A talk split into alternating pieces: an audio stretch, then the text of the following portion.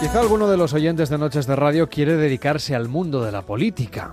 No sé si para ser presidenta o presidente del gobierno, si para liderar, por ejemplo, un parlamento autonómico o para ser alcalde o alcaldesa de su municipio. O a lo mejor quiere dedicarse a la política porque quiere estar mm, en la cocina de la política. Si ven series de política norteamericana seguramente pensarán que es un trabajo fascinante, aunque muy duro, estresante, en el que hay que expresarse muy bien. De eso sabe y mucho nuestro invitado a esta hora en Noches de Radio. ¿Qué tal, Fran Carrillo? ¿Cómo estás? Muy buenas noches. Hola, muy buenas noches. Fran Carrillo es consultor político, es asesor de comunicación y además es director de la fábrica de discursos. ¿Qué tal están los discursos de nuestros políticos? Empecemos por el podio del Parlamento Nacional, de las Cortes.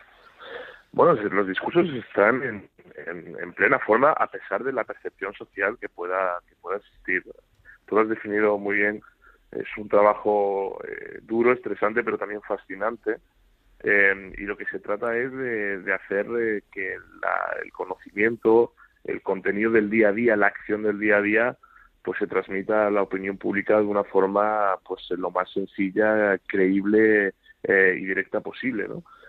bueno, se podría analizar en función de, de quien hablemos eh, sobre la calidad y el contenido de cada uno de ellos, pero yo creo que no estamos en una mala época a pesar de lo que parece respecto a los discursos políticos, aunque es verdad que toda comparación es eh, puede resultar odiosa o incluso injusta, ¿no? En función de, de, quién y, y con quién lo comparemos. Vamos a hablar de comparativas, de perspectivas, eh, más allá de la ideología, no nos interesa analizar la ideología, porque cada uno vota en conciencia lo que considera que es más oportuno para, para los intereses del país o para los intereses propios, nunca se sabe.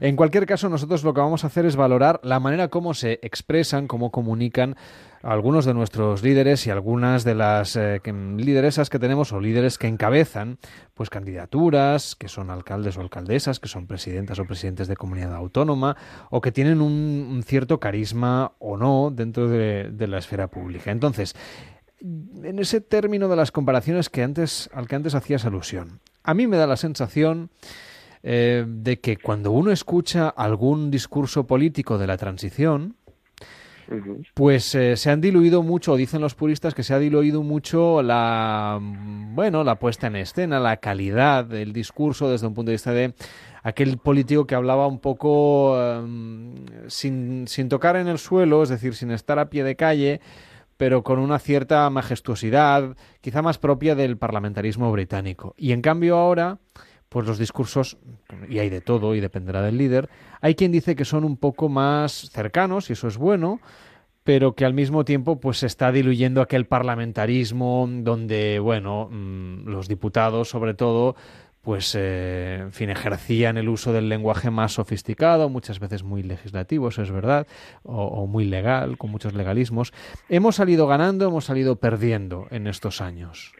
Bueno, es, una, es una interesante pregunta y una visión con la que yo estoy bastante de acuerdo. Hemos pasado ciertamente de una sofisticación del, lenguaje, sofisticación del lenguaje, eh, un lenguaje ampuloso, eh, más pomposo. Eh, es verdad que mejor construido desde el punto de vista retórico y desde una oratoria política ah, consistente, a una coloquialización del lenguaje donde ahora precisamente quizá por el contexto actual eh, de incorporación de, nuevas generaciones de votantes y de ciudadanos, pues se ha preferido llegar a una amplia masa de población y se ha pretendido o se ha entendido, interiorizado que ello pasaba por bajar un nivel o dos o tres niveles la calidad y esa sofisticación del lenguaje. ¿no? Yo creo que eh, partimos de diferentes contextos, de diferentes realidades y necesidades de la que tenía el país en aquel momento y en este, y, que y aunque es verdad que los oradores de aquella época Ah, tenían un fondo y una forma uh, oratorio, retórico y de elocuencia bastante solvente y eran personas que tenían una formación parlamentaria ah, muy, muy, muy consistente y asentada y aseada.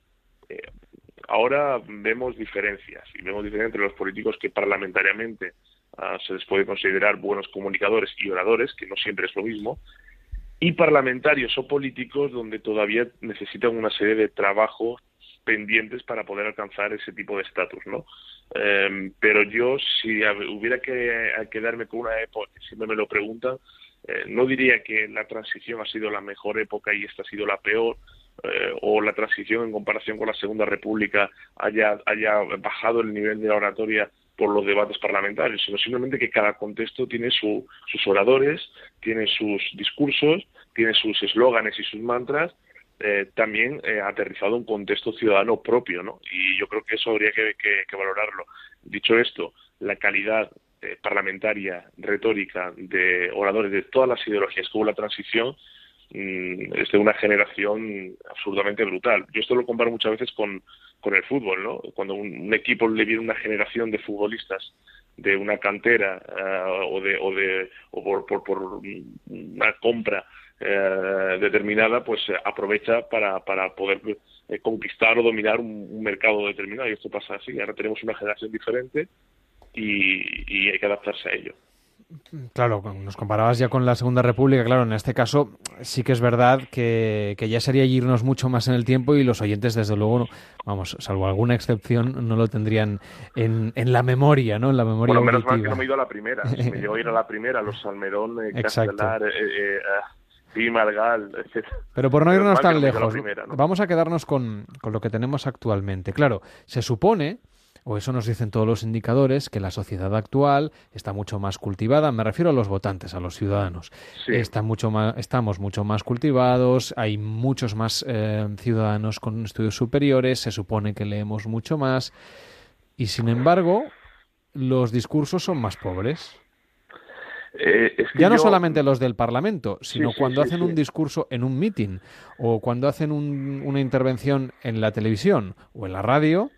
Si tú escuchas cuando ves algún programa de revival de, estos que funcionan también en la televisión, bueno, es que es una manera de expresarse completamente diferente. Yo no sé si es mejor o peor. Desde luego tiene menos calidad literaria, pero no sé si eso desde el punto de vista de la eficacia, que al final es lo que persiguen los políticos, conseguir votantes, si, bueno, ¿cómo podríamos explicar este, este cambio de paradigma? Bueno, aquí hay dos aspectos a analizar. Uno, eh, el que eh, seamos eh, la sociedad o estemos en el momento de la historia en el que la ciudadanía tenga mayor acceso a educarse, a, formarse y a informarse como nunca antes, no significa que estén haciendo buen uso de esa información y de esa educación.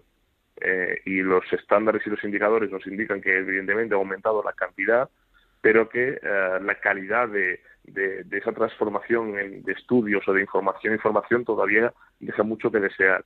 A partir de aquí eh, toma vigor y toma fuerza lo que Giovanni Sartori eh, hablaba sobre la democracia de los videns, ¿no? Que cuando la televisión surge y construye una serie de ciudadano tipo, el cual se informa, toma decisiones y hace valoraciones de contraste y sobre todo de toma de posiciones por lo que ve en la tele y por los creadores de opinión que los medios de comunicación la tele como por encima de ellos establece. En ese sentido somos una sociedad absolutamente televisiva y somos una sociedad que eh, utiliza sus prejuicios y utiliza también los mensajes que escuchamos en, ella para tomar partido o simplemente para eh, saber lo que no queremos o lo que no queremos votar, ¿no? Y eso está bastante estudiado y bastante establecido. Entonces, mm, que seamos más eh, estemos más informados, que tengamos más acceso que nunca a educarnos y a, y a, informarnos o a formarnos de, de diferentes puntos de vista, no significa que hagamos buen uso de ello. Ahora mismo sigue siendo la televisión la principal plataforma de control de opinión de la masa y al mismo tiempo sigue siendo el principal elemento de influjo y de influencia a la hora de, eh, de que nosotros tomemos decisiones sobre un candidato o un partido político determinado. Desde tu punto de vista, las redes sociales, ¿qué papel están jugando exactamente en todo esto? Porque podría pasar que, como la televisión en su época, ¿no? Que se acabe convirtiendo, bueno, no sé si en el medio, porque en realidad no es exactamente un medio de, es un sistema de información y de, comunicación, pero no es un medio periodístico de información. No, bueno, efectivamente, las redes eh, han llegado para crear un nuevo canal de conversación entre el representante y el representado, en el cual ciertos puentes que existían antes eh, pues se han derribado y, ante un nuevo surgimiento de una generación de ciudadanos educados en este tipo de herramientas, pues es muy importante que se sepa manejar siempre con, con, cierta, con cierta solvencia. Cuando digo lo de papel de intermediario es que hasta este momento los políticos acudían a la televisión o acudían a la prensa escrita o a la radio eh, para em, lanzar un mensaje a la opinión pública y este eh, medio de comunicación o este sistema eh, a través de esta vía, pues lo que hacían era mm, canalizar ese mensaje. Ahora mismo vemos como muchos políticos prescinden de este tipo de, intermediación, de puente, y utilizan las redes sociales como el elemento que les conecta con la ciudadanía o les acerca directamente. El ejemplo más eh, palpable de esto es el presidente de Estados Unidos, Donald Trump, que ha prescindido de todo lo que sea medios de comunicación porque directamente no les otorga credibilidad y él se convierte en el principal interlocutor con la gente a través de su cuenta en Twitter o en Facebook, ¿no? Eh, de momento, para mí, por sí solo, y a pesar de lo que se ha escrito o se diga muchas veces, sobre todo por lo que por lo que los que trabajamos en este campo lo vemos diariamente, no determinan unas elecciones por sí mismas. Canalizan, impulsan, movilizan, te ayudan a crear una red eh, estupenda de, adeptos, eh, pero 100 trending topics no son 100.000 votos. Y ser trending topic tres meses no te garantiza ganar unas elecciones. Y estar todo el día en la red no significa que al día siguiente seas la persona más valorada, mejor valorada y más popular. Eh, es una herramienta que como tal ha venido para alterar un poco el sistema de conversación, de conexión y comunicación, pero de momento los dos sistemas que siguen influyendo más en el ciudadano son el cara a cara y la televisión. Por ejemplo, en el caso de, Twitter, tenemos algunos diputados, algunos parlamentarios, algunos mm, alcaldes, presidentes de comunidad autónoma, esto quizá menos, que tuitean muchísimo. No vamos a decir ningún nombre tampoco, pero la gente ya sabe más o menos quiénes son más activos y quiénes menos, quiénes son más incendiarios y quiénes lo son menos. Claro, a veces yo no sé si puede generar un efecto contrario. Por ejemplo, si durante el debate sobre el Estado de la Nación ves que hay un montón de mm, parlamentarios que se supone que deberían estar escuchando lo que dice quien interviene en ese momento, sea un grupo minoritario o el presidente del gobierno, si están tuiteando Mm, claro, eh, ¿dónde está la frontera? Es decir, ¿hasta qué punto debemos exigirles que presten atención? Luego, si juegan a Candy Crush ya sabes que arden las redes, pero tuitear es más, mm, permitible, diríamos, utilizaríamos más o menos esta expresión forzada. Bueno, la confusión sobreviene cuando creemos que Twitter es la realidad. Y cuando creemos que Twitter es lo que está pasando eh, en estos momentos y lo que la gente está opinando. Y no sabemos que no deja de ser un tanto por ciento mínimo quienes están utilizando las redes, a pesar de que genera un ruido eh, demasiado alto o acelerado.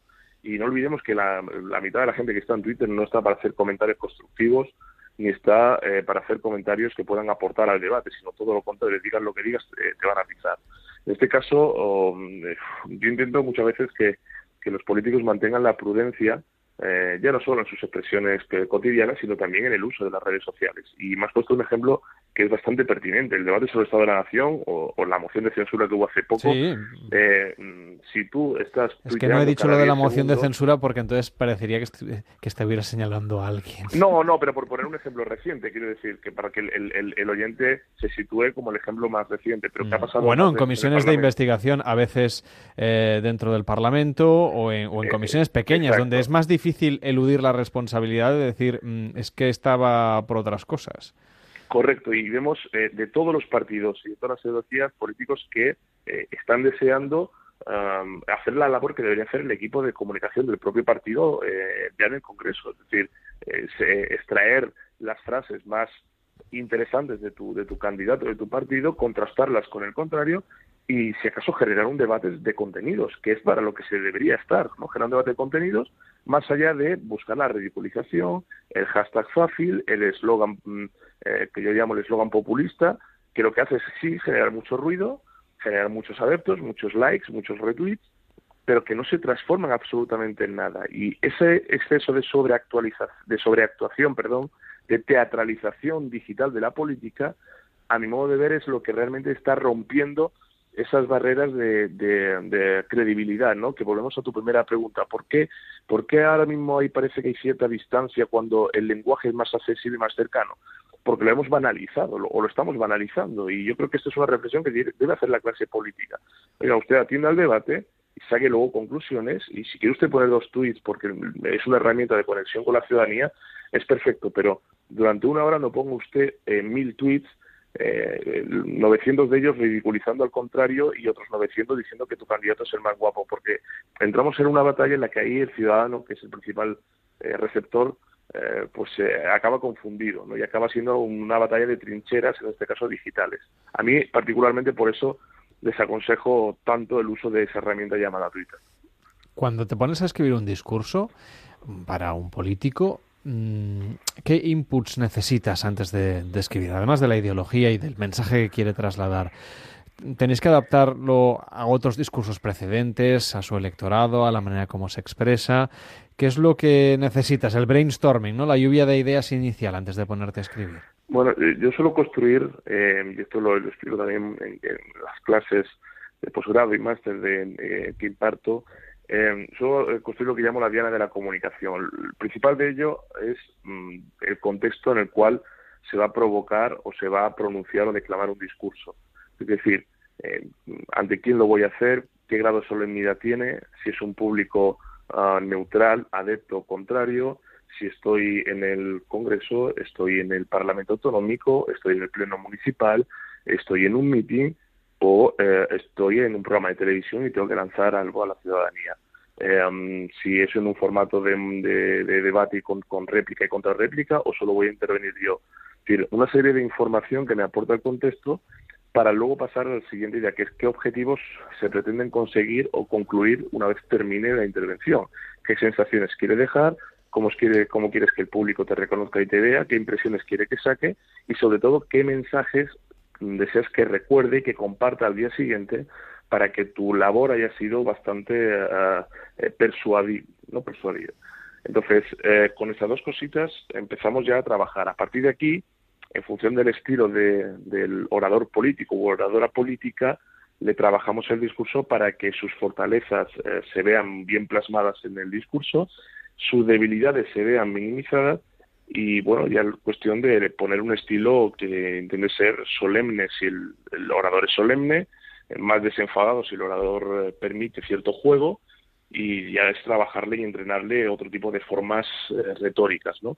Pero siempre teniendo en cuenta esto, contexto, objetivos, ideas y sobre todo mensajes y sensaciones que quieres dejar. Y ya vamos trabajando en función de, del lugar donde se hace, generalmente el Congreso. Y esos 20 segundos para la tele y para la radio, ¿o no?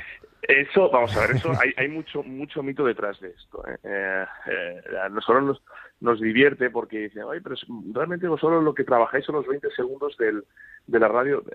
Esto al final, y ya a día de hoy, yo no te digo hace 30, 40 años, pero a día de hoy los 20 segundos y con las redes sociales, volvemos a ellas, van a ser los que quiera la gente. Cuando se está televisando eh, durante ocho horas un debate eh, sobre el estado de la nación o cuando los, hay tantos cronistas parlamentarios siguiendo eh, una intervención, aunque no sea televisada, realmente cualquier frase medianamente potente va a ser sacada. Y va a ser sacada eh, inmediatamente por, por, cualquier medio de comunicación, por cualquier vía, por cualquier cronista o, o titulando una web de un periódico. Es decir, eh, eso ya de buscar únicamente los 20 segundos y que el resto sea eh, pues eh, un páramo intelectual y de contenido, eso no es así. Lo que se busca es darle cierta autoridad al discurso y, y sobre todo si el objetivo es posicionar una idea o desmontar la idea contraria. Si la idea es defender una gestión o es contraatacar con una alternativa.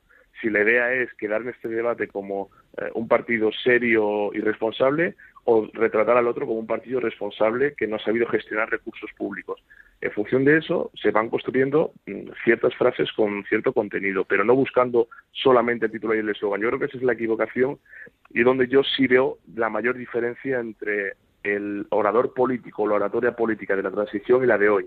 La de aquella no buscaba tantos eslóganes a que se construyera, mientras que la de hoy estamos muy obsesionados con el marketing y el eslogan.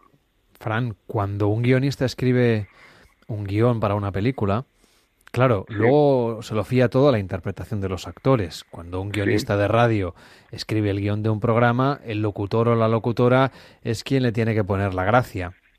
¿Qué sensación te queda cuando escribes un, un discurso y luego el orador, la oradora, Mm, no le, no le saca partido, eh, es aburrido, resulta que, bueno, se equivoca leyendo, eso en el peor de los casos. Digamos que no brilla como a ti te hubiese gustado, como tú te lo imaginas mientras estás escribiendo. Bueno, en los inicios te, te reconozco mm, cierta frustración. Eh, con los años, ya llevo, ya llevo unos cuantos, eh, cuando uno conoce sobre todo al, al, político y está cerca de él y sabes cómo piensa, cuál es su estilo, eh, sabes perfectamente qué tipo de calzado le va a venir como un guante al pie y qué tipo de camisa le va a venir perfecta y no va a estar ni demasiado grande ni demasiado ajustada, ¿no?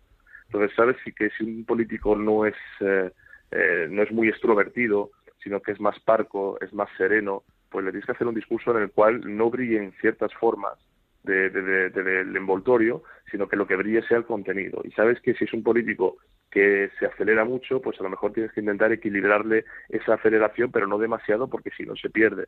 Sin embargo, cuando vemos que hay un político que a lo mejor no gusta de leer, pues no hay que no hay que ponerle demasiado texto, sino que hay que darle ciertas frases para que sobresalga su capacidad gesticulante, su capacidad de eh, formal de, de oratoria. Al final uno se va ajustando para hacer un traje a medida del político, porque, porque conoce cómo piensa y sobre todo cómo lo hace. Y esto al final, después de muchos discursos, uno va eh, perfilando y va moldeando el que, el que le resulta el más, el más atractivo. Luego el político hace lo que le da la gana.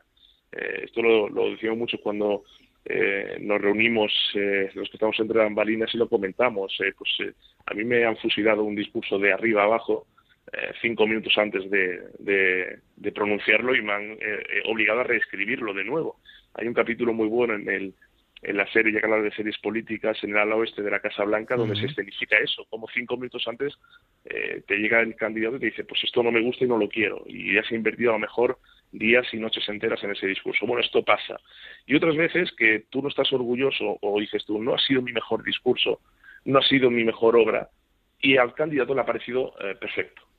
Y dices, oh, no toco ni una coma. Y dices tú, o sea, me fusilas el de hace una semana que para mí había sido algo mm, maravilloso desde el punto de vista estético, formal y contenido, y este, que es bastante mejorable y modo de ver, no me tocas nada. Bueno, pues eso sucede, ¿no? Y a partir de aquí es, es entrenamiento, que es una de las cosas que sí hay muchísima diferencia entre los políticos actuales de España y fuera de España y los de antes. No se preparan los discursos desde el punto de vista de entrenamiento como se deberían hacerlo. Creo que es un elemento a trabajar y a mejorar. Sois unos sufridores. Los consultores políticos, como nuestro invitado esta noche, Fran Carrillo, que además es asesor de comunicación y director de la fábrica de los discursos. Muchísimas gracias por estar con nosotros y hasta la próxima. Buenas noches. Un auténtico placer. Gracias por invitarme. Noches de Radio. Onda Cero.